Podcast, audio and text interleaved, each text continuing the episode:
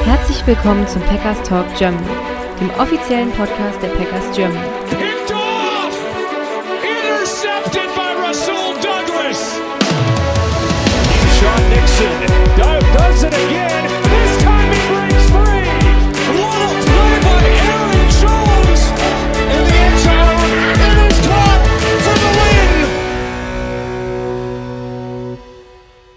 Hallo und herzlich willkommen, liebe Packers-Fans, zu einer neuen Ausgabe des Packers Talk Germany, Folge 237 nach dem Nervenkitzel gegen die New Orleans Saints. Äh, ich bin Sebastian, ich bin heute Abend nicht alleine. Ich habe einen weiteren Sebastian dabei. Hallo.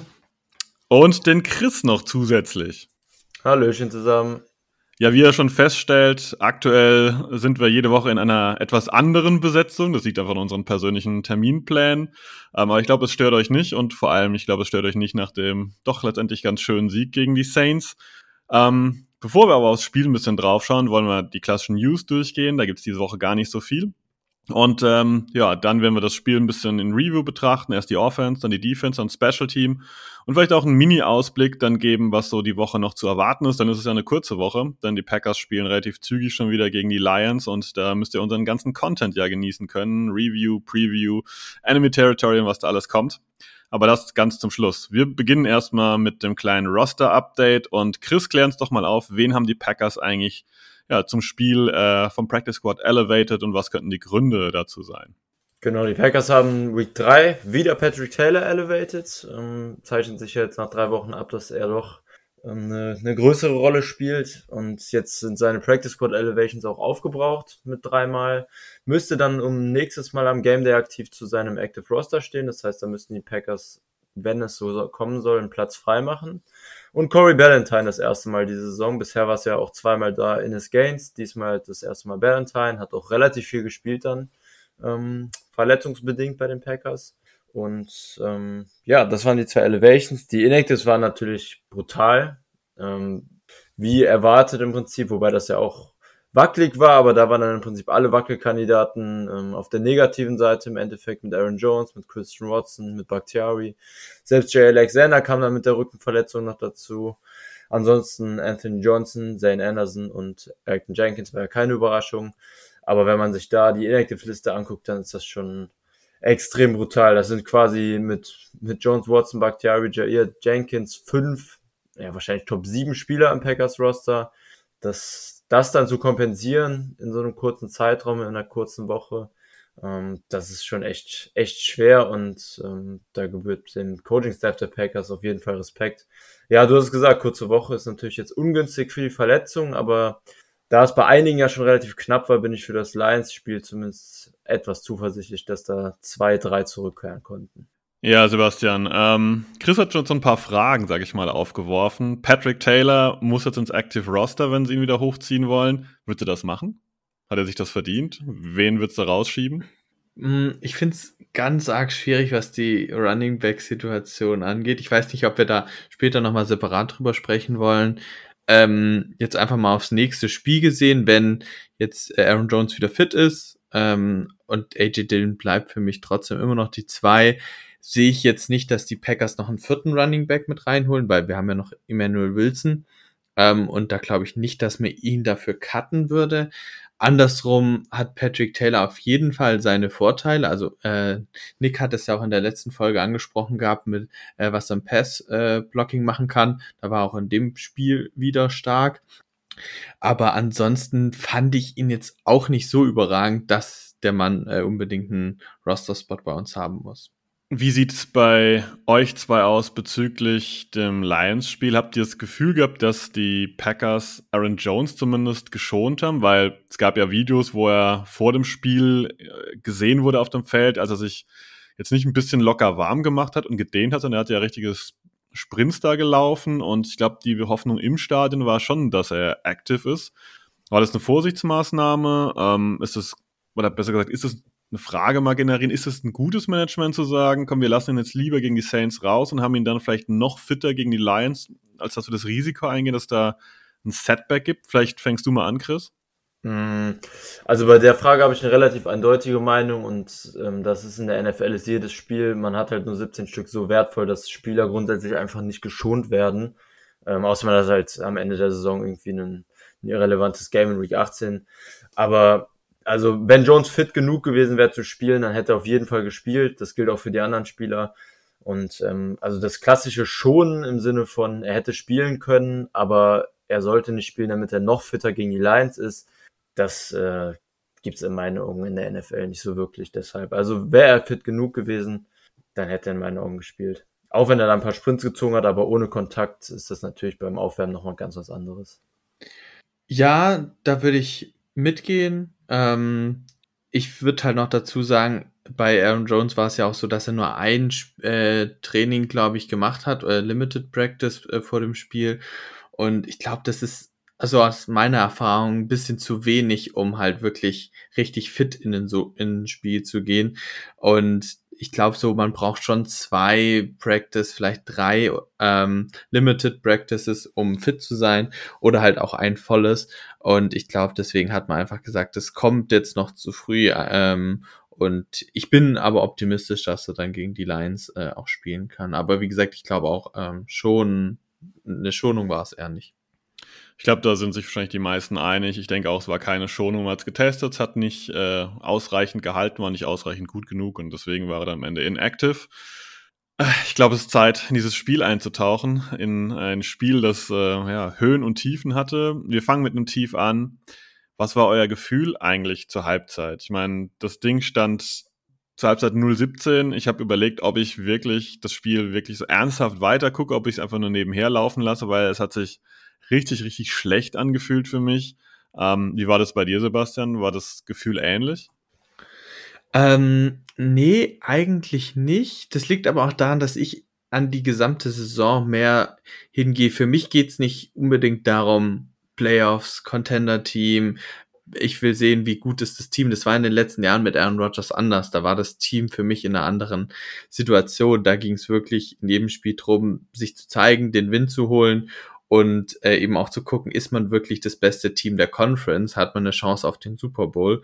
Und ich sag mal so, selbst wenn wir in die Playoffs kommen, glaube ich, ist mit dem Team dann relativ schnell Schluss, wenn man sich äh, Dallas, äh, die 49ers oder die Eagles eigentlich anguckt. Äh, deswegen ist eigentlich so meine Herangehensweise an die Saison so, ich will vor allem sehen, was mit Jordan Love passiert, ich will sehen, was mit den jungen Wide Receivers passiert, ich will sehen, wie sich das Team entwickelt und da bin ich jetzt auch nicht so, dass ich sage, oh, ich muss ausschalten, wenn das Spiel scheiße läuft. Zumal ich ja auch in der ersten Hälfte durchaus gute Ansätze gesehen habe. Mich haben halt nur einige Sachen extrem aufgeregt. So Sachen wie diese Strafen, die wir in der ersten Hälfte kassiert haben. Das waren einfach Sachen, wo ich einfach sauer war, dass das nicht gut lief. Ähm, aber ich war gespannt, wie man eben da zurückkommt und ich habe eben auch gesehen, dass die Saints nicht davon gelaufen sind, äh, sondern ja auch dann danach keine Punkte mehr gemacht haben. Und äh, ja, deswegen war ich schon gespannt und habe gedacht, okay, kommen die Packers da vielleicht noch mal ran. Äh, ich, mit mit John Love traue ich das dem Team momentan tatsächlich auch immer wieder zu, äh, gegen so, ich sage jetzt mal mittelmäßige Gegner auch zurückkommen zu können. Und das finde ich bisher auch ein gutes Gefühl äh, aus der Season. Ja, genau, mir ging es auch nicht so wirklich so, trotz des Spielstands, ähm, als wäre das Spiel gelaufen, weil die erste Halbzeit insgesamt fand ich auch gar nicht so schlecht lief. Es lief halt unglücklich insgesamt. Also die Flaggen, du hast gerade angesprochen, ähm, die Packers haben sich einfach super oft selbst ins Bein geschossen damit. Dann dieser lange verpasste pa äh, Touchdown-Pass, potenzieller Touchdown-Pass auf Musgrave von Love. Ähm, es waren halt viele Kleinigkeiten, die zugunsten der Saints gelaufen sind insgesamt. Und ähm, die Defense hat ja eigentlich in der ersten Halbzeit schon sehr, sehr gut gespielt. Ich meine, zehn Punkte bekommen, sieben davon waren mit sehr guter Field Position nach dem Turnover und Downs. Special Teams Touchdown bekommen. Ähm, darüber war ich am meisten sogar sauer, weil man geht halt in die Spiele im Moment bei den Packers rein, gerade ohne die ganzen Offense-Starter und denkt sich, die Defense muss ein gutes Spiel haben, damit hier was drin ist, weil die Offense wird jetzt kein High-Scoring-Game gewinnen, hat sich auch bewahrheitet im Prinzip. Und dann ist so ein Special Teams Touchdown halt einfach sehr, sehr unglücklich für den ganzen Spielverlauf, weil das ein Touchdown ist, den die Packers dann zusätzlich noch mit der Offense kompensieren müssen, trotz guter Defense-Leistung. Aber ja, hat sich dann im Endeffekt gelohnt, dran zu bleiben, im Spiel zu bleiben und ähm, ja, und, und hat sich ein bisschen auch bewahrheitet, der Eindruck, dass, dass trotz des Halbzeitstands deutlich mehr schon drin war und die Performance auch besser war als ein 17-0 ähm, auf den ersten Blick zeigt Dann bin ich wohl der Einzige, der so ein schlechtes Gefühl hatte. Für mich war das so ein bisschen wie ein Rückfall in die schlimmsten Zeiten. Ähm, Touchdown auf Jimmy Graham. Gefühlt kann nichts Schlimmeres passieren, dass irgendjemand nach einem Jahr Pause wieder auftaucht, wieder bei den Saints auftaucht. Ein ehemaliger Packer, der ja äh, jetzt nicht überzeugt hat und genau der fängt den Touchdown. Dann die Strafen habt ihr schon erwähnt, da gehen wir ja gleich nochmal so wahrscheinlich ein bisschen drauf ein unglaublich viele Strafen. Das war was, was wir gerade die Woche vorher bemängelt hatten, bei dem naja, ersten tiefen Pass, den die Packers da äh, reingebracht hatten, wo dann die Packers mit Strafen rausmarschiert sind. Dann Special Team, ja, dieser, dieser äh, Punt-Return-Touchdown der Saints. Das war alles so ein, so ein Flashback in die düstersten Zeiten der, ja, ähm, der Strafenzeit oder der Zeit, wo Special Team richtig, richtig mies war. Und ich glaube, das hat mich so ein bisschen auf den Boden der Tatsachen gesetzt in dem Spiel. Und ich glaube, ja, ich gebe euch recht, die Defense sah gut aus. Ähm, ja, trotzdem war ich da ein bisschen irritiert. Aber lasst uns mal genau reingehen. Ich denke, wir fangen bei dem großen Thema an, bei dem Spieler, der sein erstes Heimspiel als Starter hatte, bei Jordan Love. Und der es geschafft hat, das äh, ist ja kein Spoiler, dass die Packers das elfte Auftakt-Heimspiel in Serie gewonnen haben. Und ähm, ja, Letztendlich, ich liefere einmal die Stats, was man mal gehört hat. Er hat 44 Pässe versucht, 22 davon kamen an, 259 Yards, ein Touchdown, der längste Pass war über 30 Yards, es gab eine Interception, einmal wurde er gesackt. Das sind die harten Zahlen. Ähm, Chris, äh, nee, Quatsch, sorry, Sebastian, äh, wie siehst du die Performance von Jordan Love? Äh, also jetzt über die gesamte Saison oder nur in dem Spiel jetzt äh, bisher? Ich würde vorschlagen, wir fangen mit dem Spiel an. Vielleicht kannst du ein bisschen dann noch am Ende sagen, wie du denn vielleicht über letzten, ja, die Spiele schon siehst. Ähm, ja, also ich hatte es auch in, schon in meinen Artikeln, in meinen Previews eigentlich immer geschrieben. Ich finde, äh, Jordan Love ist sehr up and down. Ähm, er hat viele Pässe, die er nicht anbringen kann. Äh, da hat ja auch gerade Chris das, das, Beispiel auf Luke Musgrave äh, genommen wo ich dann schon ein bisschen, ja, enttäuscht war, dass das halt nicht funktioniert hat, weil wenn der, wenn der Pass durchkommt und Musgrave den fängt, dann ist er zum Touchdown durch. Dann ist es ein, keine Ahnung, 60 Yard Touchdown-Pass oder so auf einen Titan. Und ich fand es halt super, wie der dann auch frei, äh, freigeschemt war. Ähm, aber auf das Coaching-Skill kommen wir, glaube ich, später nochmal zu sprechen. Aber äh, ich finde, da, das sind so Szenen, die mich ein bisschen ärgern. Da kommt auch hin, dass seine Completion Percentage eine der schlechtesten der Liga aktuell ist und das wird durch das Spiel auch nicht besser. Ich hatte, glaube ich, 22 von 44 Pässen angebracht, also genau 50 Prozent. Ähm, und ja, das sind auf jeden Fall seine Nachteile, aber ich sehe halt auch, was für krasse Pässe der anbringen kann, was für eine Wurfpower er hat und ähm, was mir bei Aaron Rodgers in den letzten Jahren ein bisschen gefehlt hat, auch seine Mobility, ähm, dass er auch mal aus der Pocket rauslaufen kann, sich dann dort eine gute Plattform suchen kann, da dann auch werfen kann ähm, oder halt eben selbst die Beine in die Hand nimmt und äh, eben auch mal zu einem First Down oder zumindestens ein paar Jahr Traumgewinn noch rausholen kann. Und das hat mich halt in dem Spiel auch wieder bestärkt darin, dass ich schon das Gefühl habe, dass er der richtige Quarterback sein kann. Ähm, aber wie gesagt, er ist halt noch sehr up und down, muss halt, äh, muss halt in einigen Situationen auf jeden Fall noch was lernen äh, und auf jeden Fall noch Erfahrungen sammeln.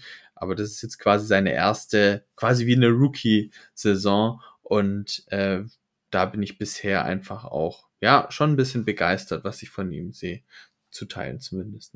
Ja, das Passspiel wurde natürlich dann im Laufe des Spiels dem Spielstand geschuldet, auch brutal vertikal bei den Packers. Also Love hatte insgesamt am Ende des Spiels ein 12,6er Tagetiefe. Das ist mehr als Rogers die letzten drei Saisons hatte bei den Packers in irgendeinem Spiel.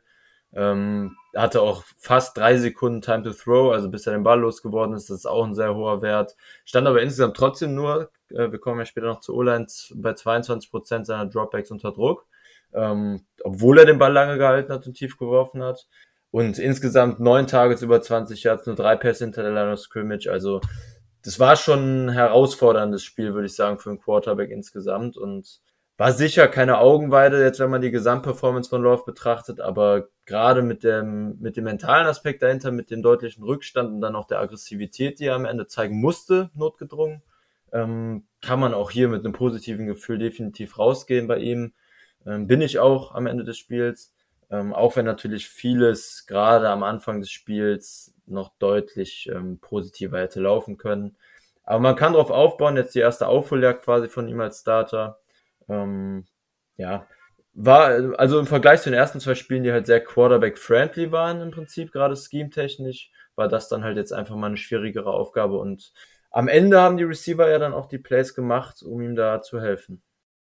Was mir gut gefallen hat, ist, ich glaube, ich habe es die letzten zwei Wochen schon erwähnt, aber es, man muss es einfach sagen, ist die Ruhe.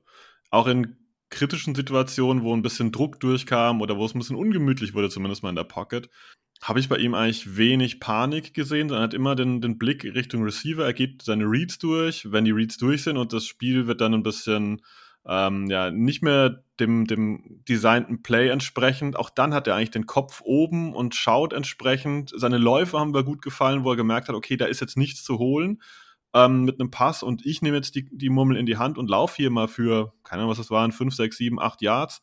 Das waren alles Elemente, wo er für mich nicht wie ein Rookie aussah, sondern eigentlich wie ein Veteran. Und jetzt vielleicht nicht jetzt wie der Veteran, der das Ganze schon 15 Jahre macht, aber schon jemand wie jemand, der halt der ja, keine Ahnung, vier, fünf, sechs Jahre das Ganze schon macht. Und das hat mir sehr gut gefallen, kombiniert mit den ganzen Stats, dem Armtalent, was ihr gesagt habt. Ähm, ja, ich denke, das war wieder eine runde Performance von Jordan Love. Und man kann weiterhin, glaube ich, positiver Dinge sein, dass das ein ganz, ganz ordentlicher bis guter NFL-Quarterback ist, ähm, wenn nicht gar mehr. Sebastian, ich glaube, du hast eine Ergänzung noch. Ja, man muss auch sagen, dass er unser Leading Rusher quasi in dem Spiel war. Also er ist auch für äh, neunmal für 39 Yards und letztlich dann auch dem Touchdown gelaufen. Also wir haben die Running Backs auch nicht hingekriegt. Also das noch vielleicht noch als Ergänzung. Ja, jetzt hast du die schon erwähnt. Ich würde vorschlagen, dann machen wir gerade auch an der Stelle weiter. Die Running Backs. Letzte Woche ein Problem. Wir haben richtig äh, auf AJ Dillon rumgehauen. Ähm, sollte man das diese Woche wieder tun? Ich mache mal ganz kurz das, äh, ja, das Feature. AJ Dillon hatte elf Runs, äh, Patrick Taylor drei, Emmanuel Wilson zwei und selbst Keyshawn Nixon hatte am Ende nicht am Ende, aber im Spiel einen Run. Das heißt, man hat auf ähm, Running Back ein bisschen mehr Flexibilität gehabt als letzte Woche, aber als gut kann man das nicht abstempeln, oder Chris? Nee, also es fehlt halt im Moment einfach ganz klar Explosivität im Backfield. Auch wenn Wilson das ja theoretisch in sich hat, aber dann im Endeffekt halt ähm, zwei Carries ist es schwer, das großartig zu zeigen. Und mit Dylan und Taylor sind das sind halt beides Backs, die durch die Mitte eher zum Erfolg kommen. Und selbst das fehlt bei Dylan im Moment. Also es ist schon nicht gerade ähm, ein Running Back Trio, sagen wir jetzt mal bei den dreien aktuell, was Angst in gegnerische Defenses bringt. Ja, und so bewegen die Packers den Ball am Boden dann auch einfach nicht besonders gut. Weiterhin hatten jetzt, wenn man die drei Running Backs zusammennimmt, ein Yards per Carry von 2,8 Yards, also sogar unter drei. Ja, also die Saints D-Line ist sicherlich auch eine der besseren gegen den Run und die Packers O-Line hat auch nicht den besten, den besten Job, das beste Spiel gehabt im Run-Blocking, aber individuell kommt da auch einfach von den Backs sehr, sehr wenig. Und dazu kommt dann, dass, dass alle drei auch als Passcatcher nicht die allergrößte Dynamik mitbringen. Das heißt, sehr, sehr viel Last ähm, liegt auf den Receivern, auf den Titans, generell auf den Waffen im Passing Game, ähm, die das dann jetzt aktuell leider tragen mussten oder, oder auch noch müssen, wenn Jones weiter ausfällt. Ja, dabei kam aber sogar bei AJ Dillon die, so ein Drittel der Yards, die er erzielt hatte, äh, direkt beim beim ersten Play, was er, glaube ich, hatte, äh, zustande. Da hat er einen Pass quasi gefangen an der Line of Scrimmage und ist dann für elf Yards ge äh, gelaufen, weil das wurde dann tatsächlich ganz ordentlich geblockt. Ähm, aber an sich äh, stimme ich euch dazu. Also ich finde, dass AJ Dillon ist der schwächste, also ist in der schwächsten Phase, seitdem er bei den Packers ist, würde ich sagen. Ich fand den davor immer ähm, ganz gut. Also vor allem als Power Rusher, der jetzt hier noch ein, zwei Yards bei einem dritten und eins oder zwei holen kann und sowas, da fand ich ihn auch besser aufgehoben als Aaron Jones zum Teil. Ähm, aber dieses Jahr oder diese Saison bisher enttäuscht er mich schon äh, komplett, äh, weil wie gesagt, da, da fehlt es an so vielem, auch an der Vision. Also man hat mehrere Plays auch gehabt, wo er gefühlt einfach nicht in die richtige Lücke läuft in der O-Line. Ähm, und ja, die anderen beiden konnten sich halt, konnten auch nicht irgendwie groß auf sich aufmerksam machen. Klar, sie hatten jetzt auch nicht so viele Runs, dass sie es jetzt groß probieren konnten. Aber ich bin da, wie ich eben vorher auch bei Patrick Taylor gesagt habe, irgendwie insgesamt noch nicht so hyped ähm, auf die Running Backs und ich hoffe halt, dass, wie gesagt, Aaron Jones so schnell wie möglich zurückkommt. Ähm, eins wollte ich aber noch zu ergänzen, ähm, bei der O-Line. Also ich habe bei PFF geguckt, äh, Royce Newman, auch John Runyon und äh, unser Center Josh Myers, die haben alle richtig, richtig schlechte Run-Blocking-Crates bekommen. Also gerade Interior haben wir da auch echt ein Problem, momentan den Run gut zu blocken. Wenn wir jetzt bei der Kritik von AJ Dillon so ein bisschen hängen bleiben, ähm, es gibt Stimmen, die sagen, naja, es ist fast schon an der Zeit, mal auch das äh, Running Back Board ein bisschen durchzuschaffeln, ihn quasi, ich sage jetzt nicht zu benchen, aber vielleicht auf Position 3 zu setzen und grundsätzlich vielleicht Wilson oder Patrick Taylor auf die 2 zu setzen und den als Feature Back erstmal zu nehmen, solange Aaron Jones nicht fit ist. Ist das für euch eine Option oder ist das eine Sache, wo man sagt, naja, das ist jetzt eher so Richtung ich sag mal, blinder Aktionismus, weil weder Wilson noch Patrick Taylor haben ja auch in ihrer Karriere bislang gezeigt, dass sie das können. Gut, die Karriere von Wilson war relativ kurz, aber es ist auch nicht so, dass man sagen kann, äh, der sollte dringend jetzt mehr Snaps bekommen, sonst war es ja eher unterer Durchschnitt at best. Also ich hätte definitiv nichts dagegen. Running Back ist jetzt auch keine Position, wo man besonders lange als Spieler braucht, um sich an die NFL zu gewöhnen, ähm, was Wilson betrifft zumindest. Deshalb, also wenn sich die Snap-Zahlen da zumindest mal angleichen, von mir aus Dylan immer noch Running Back 1, aber mit deutlich weniger Vorsprung, was die Run-Attempts und auch die Snaps angeht, da könnte ich schon sehr, sehr gut mit leben, dass wir ein bisschen mehr Big Play-Potenzial auch vor allem mit Wilson dann bekommen. Ja, ich hoffe halt einfach irgendwie, dass wir den AJ Dillon von den letzten Saisons noch irgendwie rauskriegen. Ich, ich mag irgendwie noch nicht so richtig daran glauben, dass der jetzt irgendwie dann ist ähm, oder sowas. Aber ich kann mir halt, wie gesagt, auch nicht erklären, woran es liegt, dass er so schwach in die Saison reingestartet ist, weil ich muss sagen, in den letzten Jahren war ich einfach schon top mit ihm zufrieden. Ihr hattet ja in der Fra letzten Woche die Frage aufgemacht, ob Jamal Williams äh, oder dass Jamal Williams der klar bessere Running Back ist. Äh, so klar war das für mich in den letzten Jahren nicht unbedingt. Äh, ist halt ein andere, komplett anderes Skillset gewesen, aber wie gesagt, äh, diese Saison ist es halt bisher nix. Und da kann man natürlich auch durchaus viel durchtauschen, einfach mal probieren. Und wenn sich Emmanuel Wilson halt mal bei fünf bis zehn Runs besser schlägt als AJ Dillon, dann lässt man halt den drauf, der halt gerade besser drauf ist, der mehr aus seinen Möglichkeiten macht. Das kann man auf jeden Fall mal ausprobieren. Ähm, aber wie gesagt, äh, wenn, wenn Aaron Jones zurückkommt, würde ich am liebsten den recht vieles, also, oder so viel Running Back Snaps wie möglich eigentlich geben. Ja, ich glaube, das ist ein ziemlich guter Take zum Ende. Äh, ich glaube, das sehen wir alle so. Aaron Jones ist mittlerweile wieder ganz klar die Nummer eins im Backfield und äh, ja, sollte dementsprechend auch entsprechend gefeatured werden. Jetzt sind wir von Love irgendwie ein bisschen zu diesen Running Backs äh, gerutscht eigentlich sind ja die Passempfänger bei Love die Wide Receiver gewesen. Und da muss man sagen, haben die Packers wieder ganz schön breit den Ball verteilt. Ähm, Romeo Dubs 12 Targets, Jaden Reed 7, Luke Musgrave hatte 8, Dontavian Wicks 6, Patrick Taylor hat 4 gesehen, Emmanuel Wilson 1, Malik Heath 2 und Samori Toure 3 Stück. Ähm, war das auch euer Eindruck, so dass die Packers da weiterhin relativ flexibel sind. Ähm, ich persönlich hatte teilweise das Gefühl, dass zumindest in Halbzeit 1 Dubs ein bisschen zu arg draußen war und man da irgendwelche anderen Varianten äh, probiert hatte. Ähm, Sebastian, wie sahst du die Sache um die Wide Receiver? Ähm, ja, ich, ich gehe mit. Also ich muss sagen, äh, ich hatte das Gefühl, man wollte vor allem die Schwachstelle der Saints attackieren und um Marshawn Lettimore drumherum arbeiten, weil ich habe mir mal angeguckt, wen wir so am meisten getargetet haben von der, von der Saints Defense. Und da sehe ich halt vor allem Lonte Taylor und Isaac Yadom, die zehn beziehungsweise elf Targets in ihre Richtung gesehen haben. Und gefühlt wurde halt zu dem Receiver geworfen, der halt bei denen beiden stand. Ähm, und ja, aber ich gehe auf jeden Fall mit, dass Romeo Dubs halt am Anfang oft gesucht worden ist und das hat am Anfang noch nicht so gut funktioniert. Ähm, aber ja, wie gesagt, ich fand, die Receiver haben auch wieder gezeigt, so ähnlich wie John Love und auch wie in den ersten Spielen, die haben echt Potenzial, ähm, die gefallen mir auch, aber es fehlt uns halt da schon auch an Qualität. Also es gab einige Szenen, wo ich sag mal, ein Devonta Adams oder sowas Gold wert gewesen wäre, weil er den Ball halt einfach festgehalten hatte. Wir hatten jetzt nicht so viele Drops. Ich habe jetzt, glaube ich, PFF hat nur zwei Drops gehabt, äh, gezählt. Ich glaube, die waren von Reed, wenn ich mich jetzt nicht täusche. Ähm, also das geht sogar. Aber ich fand, es gab halt viele Szenen, wo ich sage, ein dominanter Wide, äh, Wide Receiver setzt sich da einfach durch. Ähm, und ja, also ich glaube, das ist auch ein Grund, warum die Completion Percentage bei Love nicht so gut ist, weil sich eben die Receiver ja das nicht so gut hinkriegen. Ähm, womit ich aber bisher eigentlich zufrieden bin, ist, dass sie sich gut freilaufen und durchaus äh, ja eigentlich genügend Möglichkeiten bekommen, angespielt zu werden. Aber wie gesagt, so gerade beim Fangen hängt es aus meiner Sicht ein bisschen.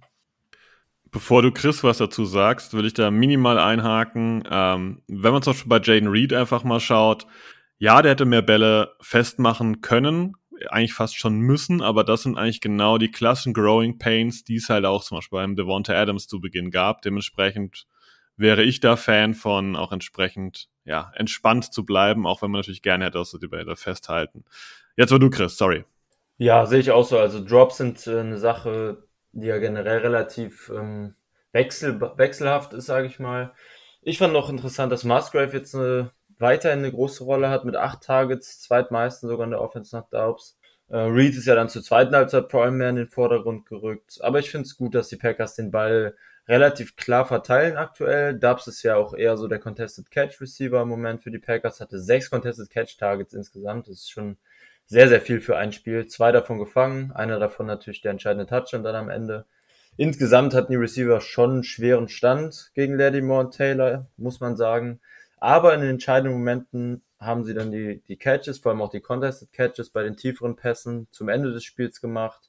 Und ähm, ja, also ich meine, viel mehr kann man von der von der Receiver-Gruppe der Packers, gerade dann auch noch ohne Watson, ja auch wirklich nicht erwarten. Die, die Erwartungen im Vor Vorfeld der Saison waren ja auch schon angepasst und ähm, ja, solange immer mal wieder zwischendurch Plays kommen, kann man da, oder zumindest geht's mir so, ähm, bin ich da relativ zufrieden.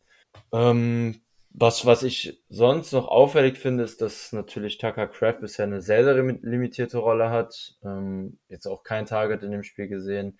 Ähm, als, als Drittrunden-Pick, da hatte ich schon ein bisschen mehr erwartet jetzt vor der Saison, aber scheint insgesamt dann noch nicht ganz so weit zu sein. Ja, da bist jetzt schon ein bisschen Richtung Thailand gegangen, Chris. Bei Tucker Craft muss man sagen, die Snap-Zahlen steigen ein bisschen. Ich glaube, letzte Woche hat er zwei Snaps gesehen, diese Woche waren es jetzt schon zehn, auch wenn er jetzt äh, als Target quasi ja ähm, nicht relevant ist. Aber wenn wir bei den Titans bleiben, Luke Musgrave, ähm, wie heiß kann man eigentlich mittlerweile auch ähm, ja auf denen ein bisschen sein und sagen, okay, das ist jetzt wirklich eine Sache, wo man sagt, der entwickelt sich, ähm, der ist auch regelmäßig offen, der wird gut freigeschemt und wenn er angeworfen wird mit eher kurzen Pässen im Bereich von fünf bis zehn Yards, dann fällt er die Dinge auch richtig sicher. Also ich muss sagen, ähm, mein Hype-Level in Sachen äh, Luke Musgrave ist relativ hoch. Bei dir auch, Chris? Ja, ich meine, man kann jetzt nach den ersten drei Spielen echt sehr, sehr positiv auf die weitere Saison gucken bei ihm ist halt wirklich ein Riesenvorteil für eine Offense, wenn man auf Tight End in der Mitte des Feldes eine Waffe hat, die vor allem Speed-Vorteil bietet, gerade gegen Linebacker. Und das hat man auch bei dem einen Play gesehen, wo Love ihn überworfen hat, ähm, gegen Split Safeties, die Mitte ganz klar gefunden und wäre, wie gesagt, wahrscheinlich, denke ich, zum Touchdown durch gewesen. Ähm, Wäre natürlich super gewesen, auch für seine, für seine Stats, für seine Recognition so ein bisschen in der Liga, wobei das den Packers ja auch zugutekommen kann, wenn er jetzt noch etwas mehr im Schatten tappt, ähm, im Dunkeln tappt. Ja, aber also Musgrave macht extrem Mut, könnte echt ein wichtiger Playmaker werden im Verlauf der Saison und macht auch als Blocker bisher, finde ich, insgesamt gar nicht so eine schlechte Figur, wie man ja so ein bisschen nach seinem, nach seinem äh, Pick damals im Draft befürchtet hatte, dass er eine klare Receiving-Waffe ist. Hatte man ja damals ein bisschen befürchtet, aber als Blocker macht er zumindest einen einen soliden Job und ähm, enttäuscht dann nicht komplett, würde ich sagen. Und als Receiver sowieso ein Mismatch, also macht Hoffnung. Ja, ich finde auch, der wird mehr und mehr eingebunden und das gefällt mir auch richtig gut, weil ähm, er ist halt, also wie Sebastian vorher gesagt hat, er fängt halt wirklich auch richtig sicher. Also ist, ist vielleicht sogar gerade der sicherste Receiver von denen, die wir gerade haben. Ähm, und so eine Anspielstation braucht man einfach. Und auch gerade, äh, wenn er vertical gehen kann mit seiner Speed, also die er für einen Titan aus meiner Sicht hat, äh, ist er halt schon auch irgendwo ein Mismatch das einzige, also gerade sein Route Running, glaube ich, ist doch ein bisschen arg ausbaufähig äh, und so ein bisschen die Balance beim, beim Catchpoint oder bei den einigen Routen zu laufen, das ist mir schon häufiger aufgefallen, dass er da manchmal aus der Balance rauskommt und es alles nicht so geschmeidig aussieht wie vielleicht bei dem einen oder anderen Titan. Ähm, aber ich glaube, ähm, er braucht eben auch noch ein bisschen Zeit, um sich nochmal zu entwickeln, aber er wird wichtiger und wichtiger und den äh, ja, er, er zeigt eben auch schon, dass er sich schon, schon ein bisschen weiterentwickelt hat. Ähm, und ja, wie gesagt, ich hoffe einfach, dass er mehr und mehr eingebunden wird. Und dann könnte ich mir vorstellen, dass wir hier einen echt guten Titan gefunden haben im Draft. Sicherlich. Ich denke, da sind wir alle nicht nur großer Hoffnung, sondern im Moment sogar schon guter Dinge. Äh, guter Dinge konnte man auch bezüglich der O-Line sein, die aber natürlich eigentlich angeschlagen war. Bakhtiari nicht dabei, Jenkins nicht mit dabei, ähm, Myers Runyon ähm, und Royce Newman auf Guard äh, haben sich aus meiner Sicht relativ ordentlich geschlagen, genauso wie die Tackles Rashid Walker und Zach Tom, wenn man mal von den Strafen absieht.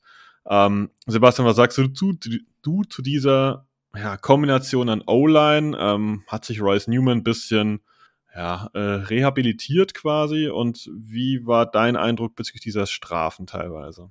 Also bei den Strafen tue ich mich halt schwer. Ich meine, da ein Holding oder sowas, das kommt halt immer wieder vor. Auch, ich meine, es gab ja auch, Musgrave hatte auch einen Fallstart unter anderem. Und dann gab es ja noch die komische Strafe gegen Rashid Walker, wo es hieß, er hat keinen Gegenmann. Also ich bin schon relativ tief drin im Football, aber das sind dann manchmal doch so Regelspezifikationen, die ich dann auch bei der Aufstellung nicht so ganz kenne. Ähm, ja, äh, mich hat's überrascht, dass Rashid Walker jetzt wirklich ähm, quasi äh, Royce Newman, nee, nicht Royce Newman, ähm, Neischman überspielt hat. Ähm, also quasi sich auf jeden Fall vor denen in der Hierarchie gesetzt hat.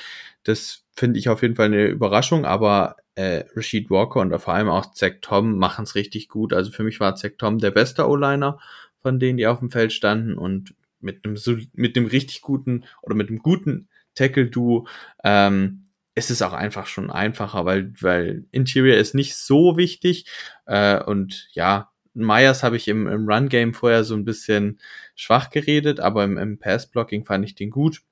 Auch bei den Steps habe ich keine größeren Probleme festgestellt. Und äh, John Runyon ist solide. Aber Royce Newman, ich weiß nicht, hat mir jetzt auch in dem Spiel nicht so gut als Passblocker gefallen. Aber ja, also er war jetzt keine Schwachstelle, das muss man halt sagen. Also da muss man auch nochmal sagen, wenn man sieht, äh, äh, John Love hatte jetzt nur ein Sack gegen sich kassiert, ähm, der auch ein bisschen blöd gelaufen ist, äh, wo auch der das war eben auch wieder Lonte Taylor, der komplett frei durch war und keinen Gegenmann hatte. Äh, also so viel stand John Love nicht unter Druck, aber wie gesagt, äh, Royce Newman ist für mich immer noch die klare Schwachstelle und ich freue mich sehr, wenn Jenkins wieder zurück ist und wir Royce Newman so wenig wie möglich auf dem Feld sehen müssen. Ja, bei Newman weiß man auch, denke ich, mittlerweile, was man hat. Ähm, das wird sich wohl vermutlich nicht mehr großartig steigern. Aber ja, da, also wenn man sich das Tackle-Duo anguckt, das ist langsam schon wirklich bemerkenswert, was die Packers Jahr für Jahr aus späten O-Line-Picks machen. Jetzt Rashid Walker, der nächste, der absolut gut aussieht auf Left Tackle, ähm, hat sie hier von allen Packers O-Linern nach PFF beste Pass-Blocking-Grade, je nachdem, was man darauf geben will. Ähm, ein Pressure nur laut und das auch noch, wenn man, wenn man beachtet, dass Granderson und, ähm, und Cam Jordan vor dem Spiel die NFL bei den Pressures quasi auch angeführt haben als Duo dann ist das noch beachtlicher, was Tom und Walker hier beide als Day 3 Picks und Walker ja sogar nur als Siebtrunden-Pick äh, für ein Spiel gemacht haben. Also es ist einfach, die Packers, was das Coaching von jungen Urländern angeht, sind einfach weiterhin ganz an der Spitze der NFL und das macht sich Jahr für Jahr zum Glück weiter bemerkbar. Ja, dann sind wir mit der O-Line quasi auch ein bisschen durch und können vielleicht so ein insgesamtes Offense-Fazit äh, nochmal anschließen. Weil letztendlich haben wir ja, ähm, ja, wie soll man das fast beschreiben? Diverse Gesichter dieser Offense gesehen. Wir haben eine Offense gesehen, die mal überhaupt nicht funktioniert hat in diesem Spiel. Wir haben Pässe gesehen, die überworfen waren. Wir haben, Sebastian, du hast gesagt, auch mal eine schlechte Route gesehen. Wir haben auch den anderen Drop gesehen, jetzt nicht zu viele. Wir haben relativ schlechte Läufe gesehen und dann haben wir am Ende eine Packers Offense gesehen, die dann aber wieder, ähm, ich würde mal sagen, die Weak Spots attackiert hat. Am Ende wurde ja klar Isaac Yadam da mehrfach anvisiert und immer wieder getargetet. Ähm, wie ist da jetzt eigentlich so das ganze Fazit? Liegt es da vielleicht auch ein bisschen an Matt LaFleur, dass er da vielleicht letztendlich doch noch kreativer sein muss, weil die Kreativität war dann mal da über Keyshawn Nixon als, äh, als Running Back oder als, als äh, Läufer zumindest, der dann, glaube ich, elf Yards erzielt hat. Ähm, wie, kann, wie kriegt man das rund aus so einem Spiel, dass es teilweise gar nichts gelaufen ist, teilweise es irgendwie aufgeblitzt ist und teilweise es richtig gut funktioniert hat? Sebastian, leg du mal los. Ähm, ja, also auch bei, als du Matt LaFleur angesprochen hast, so, der ist für mich hier der Keypoint, weil er macht eigentlich einen richtig guten Job in dieser Saison.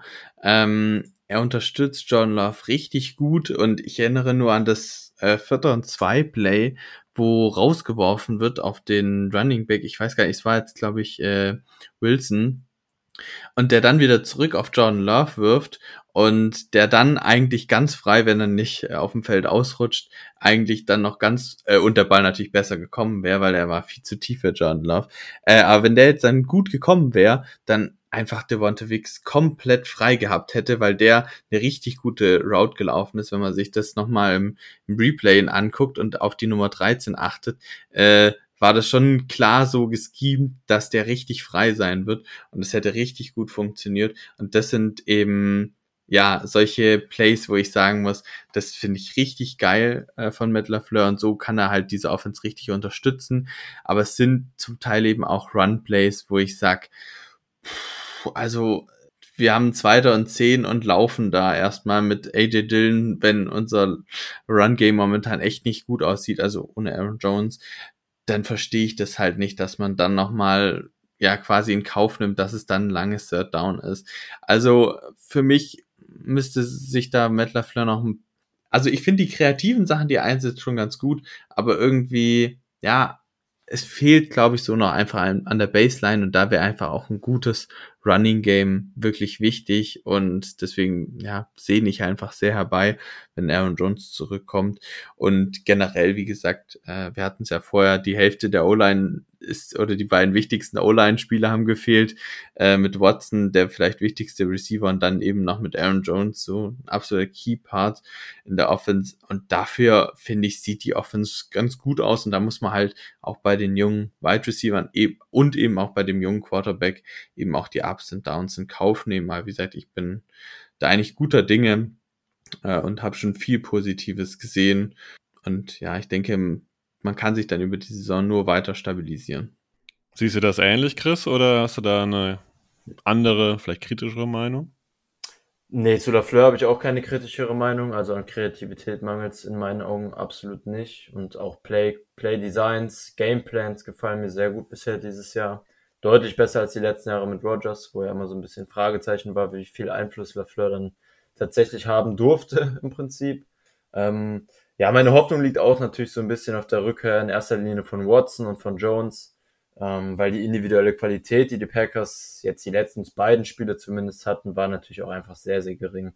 Man muss auch fairerweise sagen, dass jetzt das letzte Quarter gegen die Saints natürlich schon auch sehr, sehr, sehr, sehr glücklich verlaufen ist insgesamt. Auch die beiden Pass Interferences, die lagen bei dem einen Drive das sind jetzt natürlich kein, das ist kein Offense-Play, was man stabil halten kann über mehrere Spiele und auch nichts, worauf man irgendwie einen Gameplan aufbauen kann. Also die Packers werden jetzt nicht nächstes Spiel rauskommen und ähm, jeden zweite, jedes zweite Play in Contested Catch outside of Reads auf äh, Wicks oder auf, vor allem auf Dubs werfen. Auch wenn das jetzt dann am Ende gut geklappt hat gegen die Saints und belohnt wurde. Ähm, aber die, die Gameplans werden weiter so aussehen wie, wie in den Spielen ähm, gegen die Bears, gegen die Falcons und jetzt auch in der ersten Halbzeit gegen die Saints, denke ich. Und das, was wir jetzt am Ende gesehen haben, war dann eben auch der Aufholjagd ähm, geschuldet. Das Run-Game musste vernachlässigt werden. Aber ich glaube, wenn Watson und wenn Jones wieder da sind, dann ähm, kann die Offense deutlich näher wieder an das rücken, was sie gegen die Bears in Week 1 gezeigt haben und ähm, dann auch noch sogar ein bisschen mehr. Ähm, da war Watson ja zum Beispiel auch noch nicht dabei. Das heißt, auch im Passing Game sollte definitiv Luft nach oben sein. Und gerade bei den jungen Spielern kann man ja auch von einer Entwicklung zumindest in einem gewissen Maße ausgehen. Ich glaube, dann können wir so ein bisschen einen Deckel drauf machen auf die Offense und äh, Richtung Defense wandern nach euren Statements zur Offense, die ich eigentlich nur so teilen kann.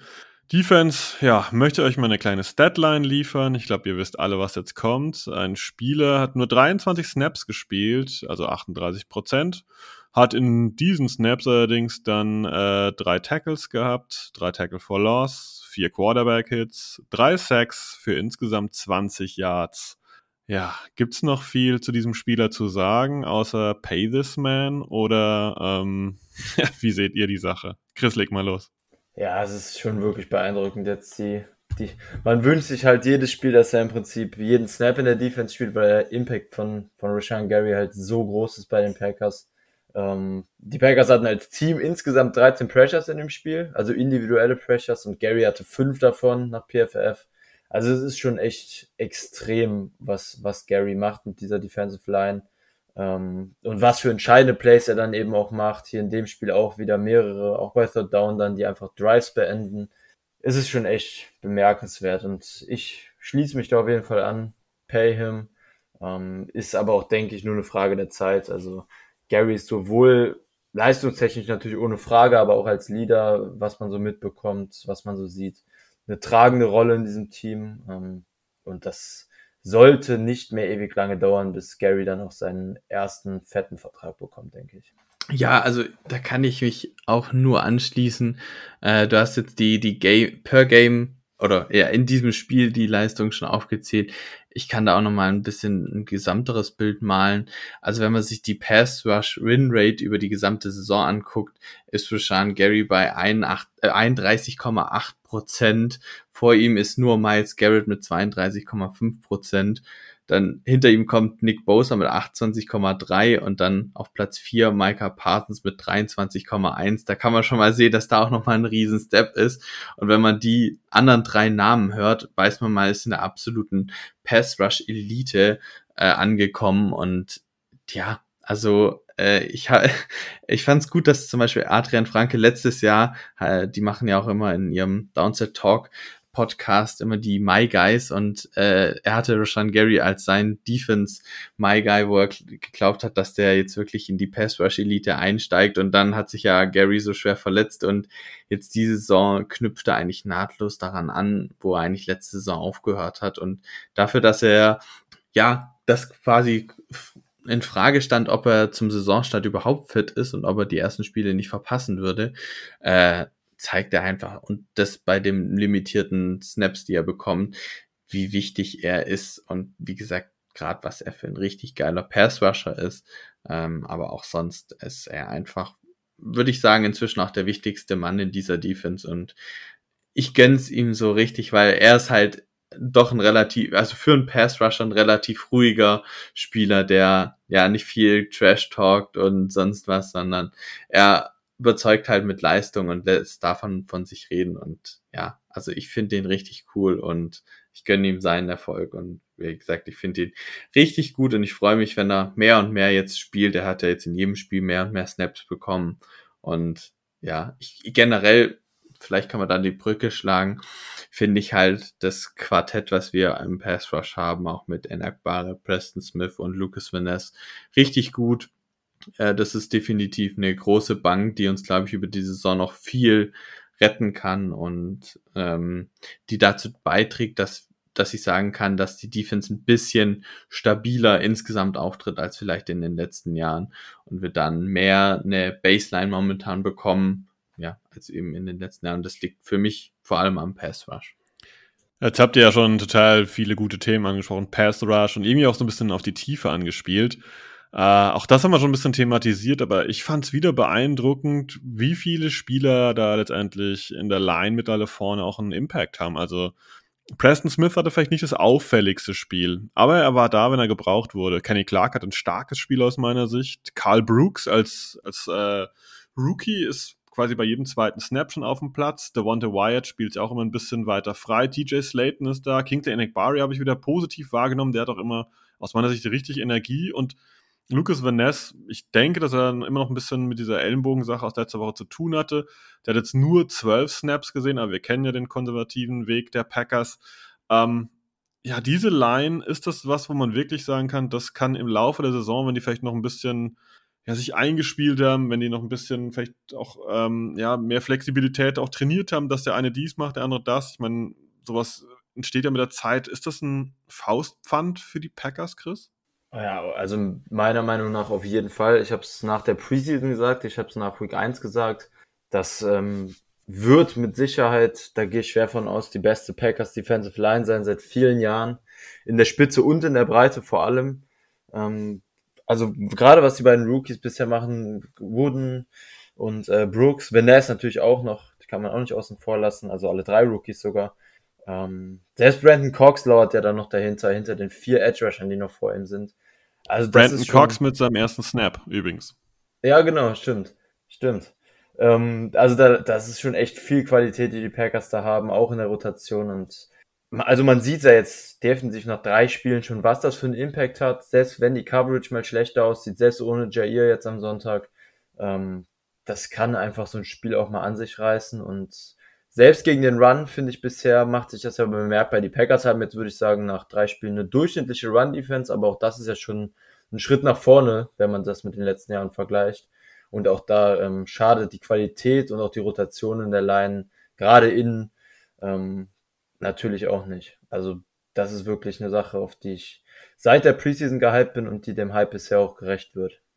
Wobei ich beim Thema Run Defense vielleicht ein bisschen widersprechen würde. Ich finde die bisher noch nicht so richtig durchschnittlich. Also sie ist besser vielleicht als in den letzten Jahren, aber so auch das Falcons Game hat mich jetzt nicht unbedingt darin bestärkt, ähm, weil Bijan konnte da eigentlich schon machen, was er will und also Bijan Robinson. Ähm, und ja, jetzt in dem Spiel haben wir einfach auch davon profitiert, dass die Saints einfach mit zwei extrem schlechten, also im Vergleich eher schwachen Running Backs, sagen wir es so rum, äh, gespielt haben mit äh, Kendra Miller und Tony Jones, die beide bisher sehr wenig in der NFL zeigen konnten. Äh, ich glaube, es war ja auch Kendry Millers erstes Spiel und ja, also das die, der, die, die Run-Offense der Saints ist eine Schwach, Schwachstelle und deswegen sah das jetzt vielleicht auch in dem Spiel gar nicht so schlecht aus. Aber wie gesagt, ich glaube, da kommen noch deutlich äh, äh, schwierigere Aufgaben auf uns zu im Run-Game. Und deswegen bin ich bisher bei der Run Defense noch nicht so happy, aber wie gesagt, ein bisschen besser als im letzten Jahr, würde ich schon sagen. Wenn wir bei den Läufen sind, sind wir auch immer letztendlich bei den Linebackern, die ja ganz gerne da ein bisschen aufräumen. Da gab es zu Spielbeginn gleich einen kleinen Schock, äh, dass sich Devondre Campbell ja erstmal raus war mit questionable to return und am Ende wurde er komplett äh, ja, aus dem Spiel rausgenommen. Ähm, Quay Walker war dann letztendlich der alleinige Chef und ich glaube, da kann man schon so sagen, das hat er gut gemacht und Isaiah McDuffie hat das auch ja, ganz solide aufgefüllt, würde ich sagen. Ähm, wie habt ihr Quay Walker in dem Spiel gesehen? Ist er jetzt wirklich so, hat er gefühlt in der Offseason einen Step gemacht? Ja, also ein Step insgesamt zur letzten Saison, zur Rookie-Saison hat er schon gemacht. Das war jetzt für mich da sein schwächstes Spiel die Saison bisher, ähm, aber es war auch weit entfernt von schlecht. Also ein Run-Defense immer mal wieder einen Impact gehabt in Coverage, ähm, vier Catches zugelassen, aber auch für wenig Yards, nicht mal für 30 Yards. Ähm, also alles kurze Sachen natürlich dann vor ihm im Prinzip, wobei die Saints im Passing Game gerade in der zweiten Halbzeit auch sehr, sehr ungefährlich war, muss man dazu sagen.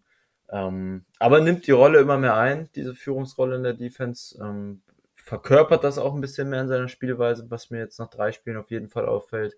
Und ähm, gerade McDuffie und Wilson fand ich, zumindest wenn deine Backup-Linebacker dann beide spielen und keine, keine Liability sind, kein Klotz am Bein sind, dann ist das schon mal eine positive Sache.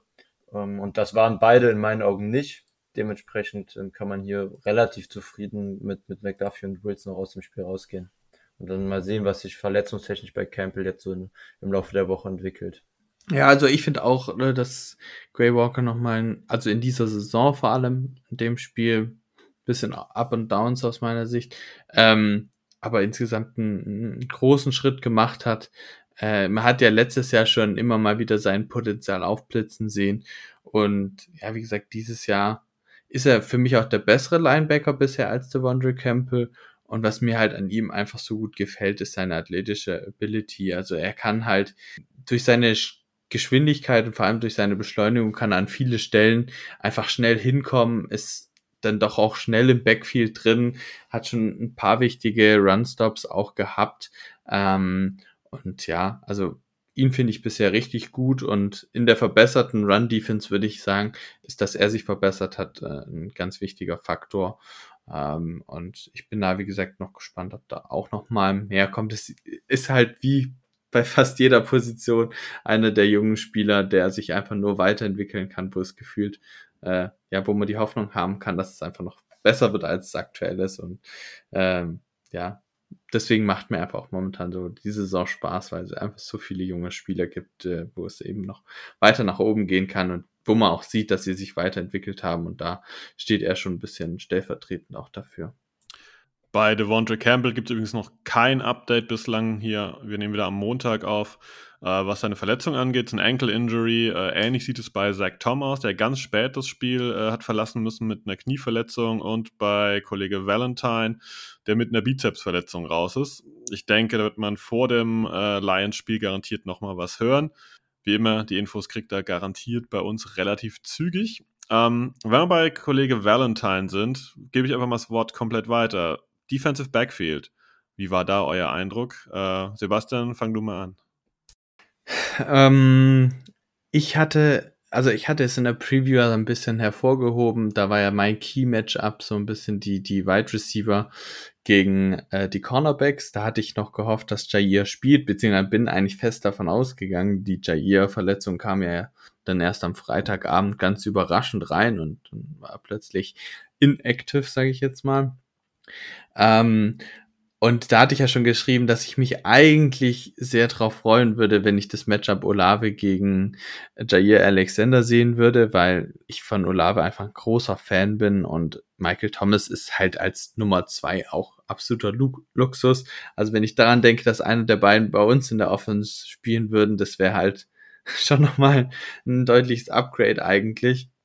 Ähm, aber wie gesagt, davor hatte ich dann schon Respekt und Shahid äh, mit seiner Geschwindigkeit, die man ja zum Beispiel eben auch beim Punt Return Touchdown gesehen hat, kann halt auch eine richtige Waffe sein. Deswegen hatte ich das hervorgehoben und war sehr gespannt, wie wir das dann kompensieren können.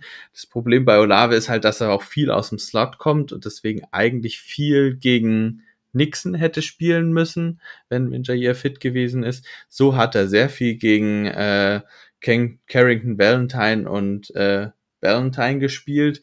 Und dafür, dass die beiden den verteidigen, äh, verteidigen müssten über einen Großteil des Spiels, sah es eigentlich ganz in Ordnung aus. Äh, Rasul Douglas hatte meistens Michael Thomas.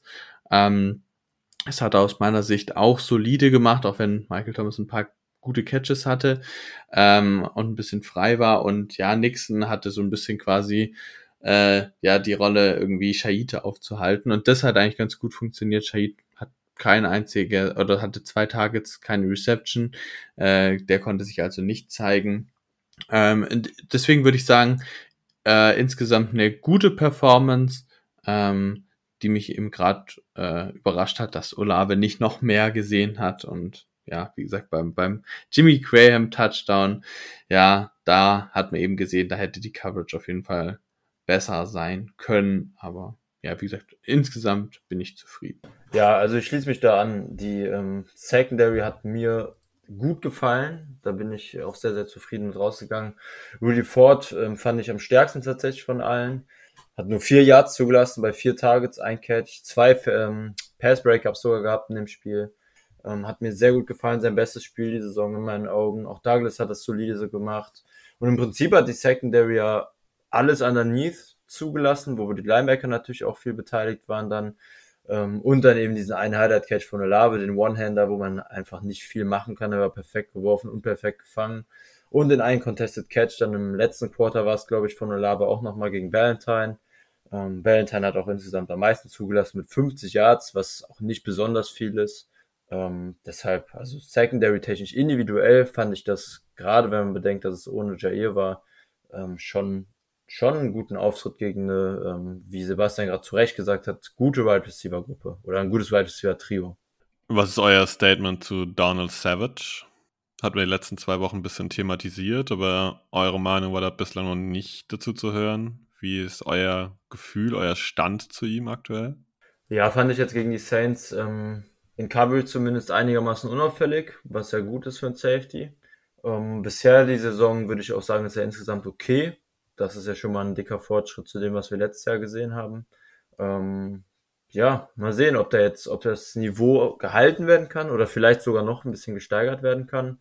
Ähm, aber okay reicht dann für mich jetzt im Endeffekt, wenn es so weitergeht, dieses Jahr auch nicht so wirklich aus, um die letzten schwächeren Jahre dann auszugleichen, um da einigermaßen ähm, deutlichen Veteran-Vertrag zu bekommen. Da müsste schon noch ein deutlicherer Sprung kommen als das, was jetzt über drei Spiele gesehen wurde, in meinen Augen. Ja, definitiv. Also mir ist er zumindest in dieser Saison noch nicht besonders negativ aufgefallen, zumindest nicht besonders häufig. Ähm, aber trotzdem bleibt für mich Safety die größte Schwachstelle im Packers Kader wahrscheinlich sogar. Ähm, und da muss man auf jeden Fall in der Offseason nacharbeiten und vielleicht auch im Draft, wenn jetzt die Draftklasse besser sein sollte. Aber er hat sich ein bisschen gefangen und sieht nicht ganz so fatal aus wie teilweise in den letzten zwei Saisons. Ähm, aber ja, wie gesagt, eine Stärke oder dass er besonders gut jetzt war, habe ich so habe ich ihn bisher auch in den Spielen nicht wahrgenommen. Also ich würde sagen, okay beschreibt es eigentlich ganz gut, was ich bisher von ihm in der Saison und auch in dem Spiel gesehen habe. Ich glaube, damit können wir alle ganz gut leben, vor allem wenn die Line entsprechend funktioniert und Quay Walker weiterhin on the rise ist und dann Jair Alexander auch wieder von seiner Rückenverletzung äh, zurückkehrt. Ja, ich denke, mit der Defense kann man insgesamt sehr zufrieden sein. Ähm, und zwar noch so einen letzten Punkt, äh, auf den wir eingehen wollen, das sind Special Teams. Ähm, was kann man dazu letztendlich sagen? Wir haben dieses Ding von Rashid Walker kassiert. Wir hatten selbst jetzt, glaube ich, keinen großen Return irgendwie unterwegs, aber wir hatten ja den anderen Kick, ähm, wir hatten einen anderen Punt. Wie ist euer Eindruck zum Special Team? Was ist euch da aufgefallen? Sebastian, hast du irgendwelche markanten Sachen, die dir hängen geblieben und du sagst, das hat mir gefallen, hat mir absolut missfallen? Ähm, also natürlich muss man irgendwo mit dem Punt Return Touchdown starten. Ich weiß nicht, ob ihr da noch mal eine, eine mehr, eine größere, äh, ja, das noch mehr aufarbeiten wollt. Ich, für mich kann da nur schwer was zu sagen. Ich hatte einfach das Gefühl, dass die Defender oder ja die ja Defender sage ich jetzt mal einfach in die falsche Richtung gelaufen sind. Ähm, und dann machte Shahid einfach richtig stark äh, mit seiner Geschwindigkeit zieht er an allen vorbei und da war das Play dann gelaufen. Also das war halt natürlich definitiv negativ. Ich, ich glaube, Special Teams, wenn, wenn die einen Touchdown zulassen und selber nicht irgendwie was geblockt kriegen oder so, ist es definitiv immer ein gebrauchter Tag, würde ich sagen. Ähm, aber ab, abseits davon, ähm, ich fand den Panther eigentlich recht gut. Äh, Whelan heißt der, glaube ich. Ähm, Wellen. Wellen. Wellen sorry, ähm, den Namen habe ich noch nicht so richtig drauf. Den finde ich eigentlich bisher ganz gut. Äh, da hatten wir vor allem ein Punt, ich weiß nicht mehr, es war irgendwie drittes Quarter, Ende oder sowas. Äh, da hatte der ein Punt, äh, wo wir an der eigenen 10 oder sowas gestoppt worden. Der hatte den Punt irgendwie an die gegnerische 40, 35 oder sowas gepuntet. Das fand ich richtig gut. Äh, das würde ich auf jeden Fall positiv hervorheben. Sonst ist er mir zumindest auch noch nicht negativ aufgefallen. Ähm, abseits davon fand ich die Return Defense auch nicht verkehrt. Und weil du vorher angesprochen hattest, ja, von unserem Return-Team kam selber nicht so viel. Ähm, ja, da hatte Reed hatte einmal einen Return, wo ich gesagt, wo ich gedacht habe, wenn der nach links zieht kann er richtig viel Speed aufnehmen und einmal richtig durchlaufen, aber er wartet gefühlt, bis alle Defender zu einem kommen und versucht es dann über die rechte Seite, äh, wo er den Ball auch gefangen hat äh, und wurde dann relativ schnell gestoppt. Also da wäre aus meiner Sicht viel mehr drin gewesen. Ähm, aber sonst finde ich, macht Reed und Nixon ja, nichts verkehrt und vor allem bin ich einfach froh, dass wir da jetzt keine Fumbles mehr produzieren. Das war ja in den letzten Jahren äh, immer so eine Sache für sich.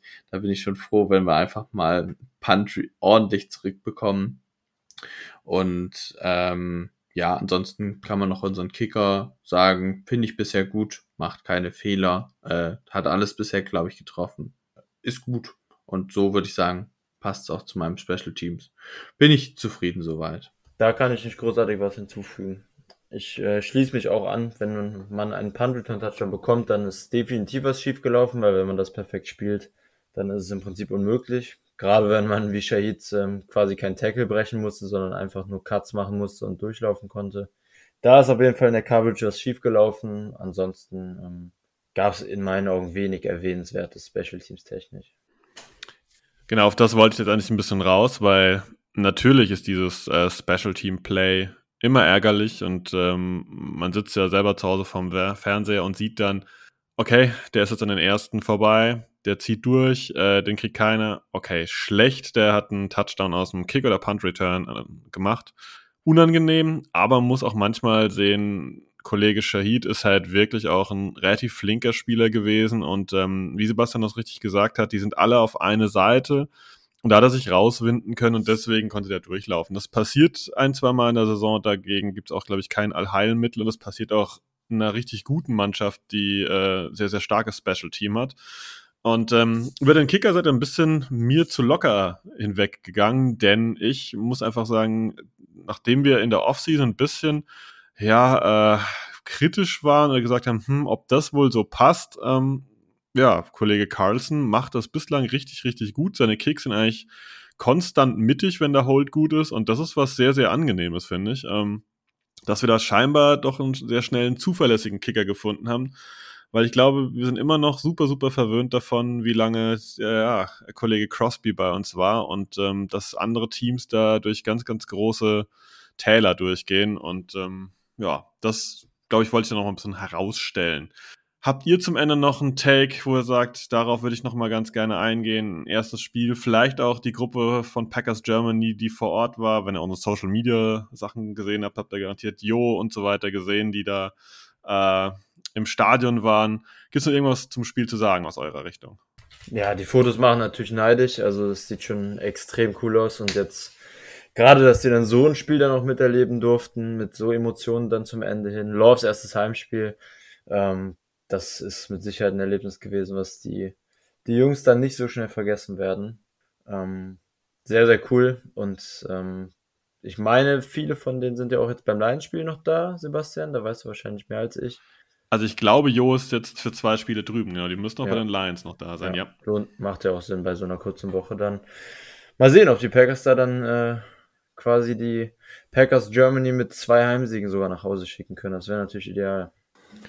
Ja, und ich würde zum Abschluss wahrscheinlich einfach sagen, ähm, ich freue mich ein, also ich habe mich schon sehr auf diese Saison gefreut, weil einfach so viel, ja, man einfach so viel Entwicklung sehen kann oder erwartet hat.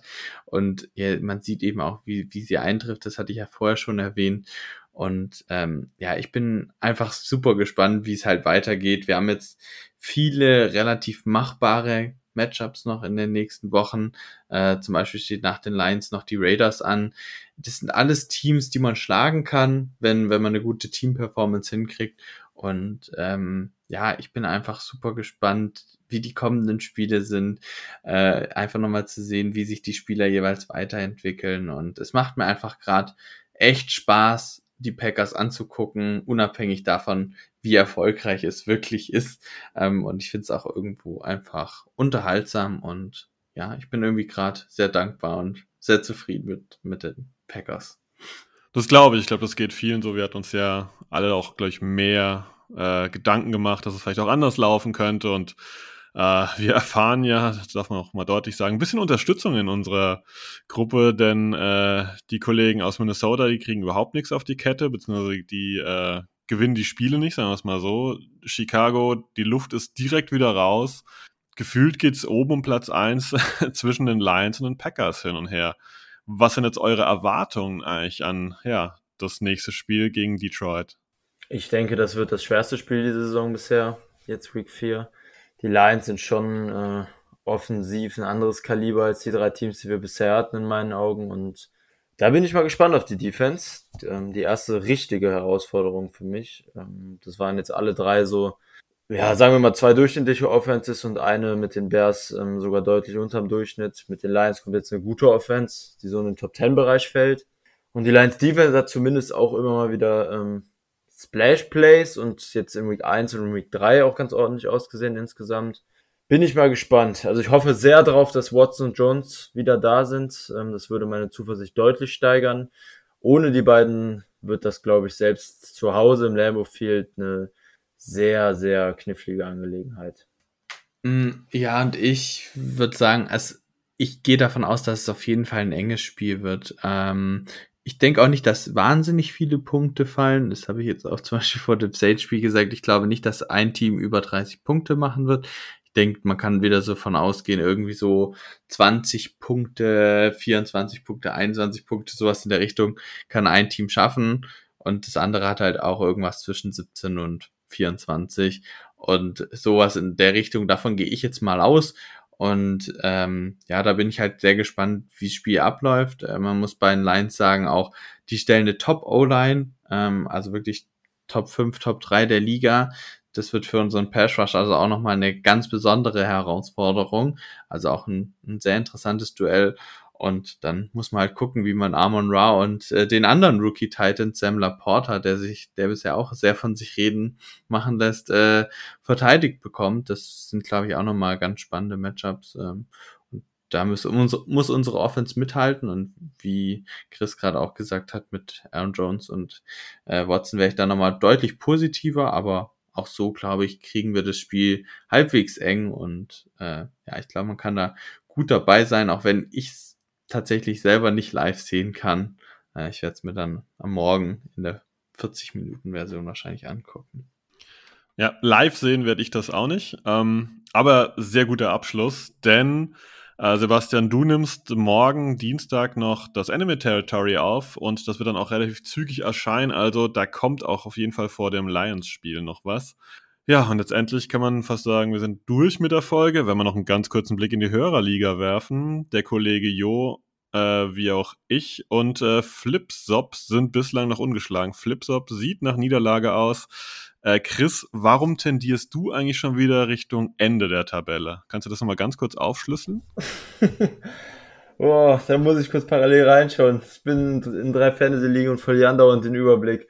Aber ich glaube, ähm, ich glaube, diese Woche. Was heißt, ich tendiere gegen Ende, der Ende der Tabelle. Ich stehe 1-1 und äh, habe noch Chancen, zumindest jetzt heute Nacht zu gewinnen. Also, das das, das, das mag sein, aber es ist unglücklich auf jeden Fall. Und, ne? und ähm, wenn dann natürlich so Management-Fehler von mir kommen, wie dass ich Barkley zu spät raus zu Thursday Night, obwohl ich sogar Matt Breeder geclaimed habe und dann einfach verpenne, den reinzutun, dann sind das natürlich auch Sachen, die müssen bestraft werden und dann habe ich auch eine Niederlage verdient, muss ich dann ehrlich sagen. Ne? Da, Mieses da muss mehr Aufmerksamkeit rein.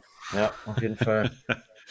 Alles klar, gut. Dann äh, würde ich vorschlagen, wir machen jetzt mal wirklich den Deckel drauf und äh, sagen danke fürs Zuhören. Ihr wisst, wo ihr den ganzen Content findet und danke nochmal für eure Zeit, Sebastian. Danke, Chris. Ich bin schon mal raus mit einem Go Pack Go. Von mir auch Tschüss zusammen. Go Pack Go. Auch von mir. Ciao. Danke fürs dabei sein. Go Pack Go.